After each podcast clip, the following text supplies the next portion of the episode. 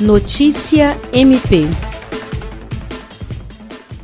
o Ministério Público do Estado do Acre, por meio da 13ª Promotoria de Justiça Criminal, expediu recomendação ao poder público sobre a adoção de medidas que visem reprimir o aumento de violência doméstica e familiar no período de isolamento social.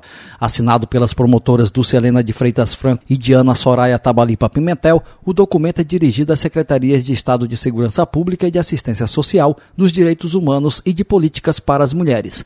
Para especialistas, existe a possibilidade maior do aumento de casos de violência doméstica em contextos de emergência. O Acre lidera o ranking nacional nesse tipo de violência, sendo os autores, na maior parte dos casos, cônjuges, ex-cônjuges ou namorados. Segundo o governo do estado, em março foram registrados 573 ocorrências desse tipo.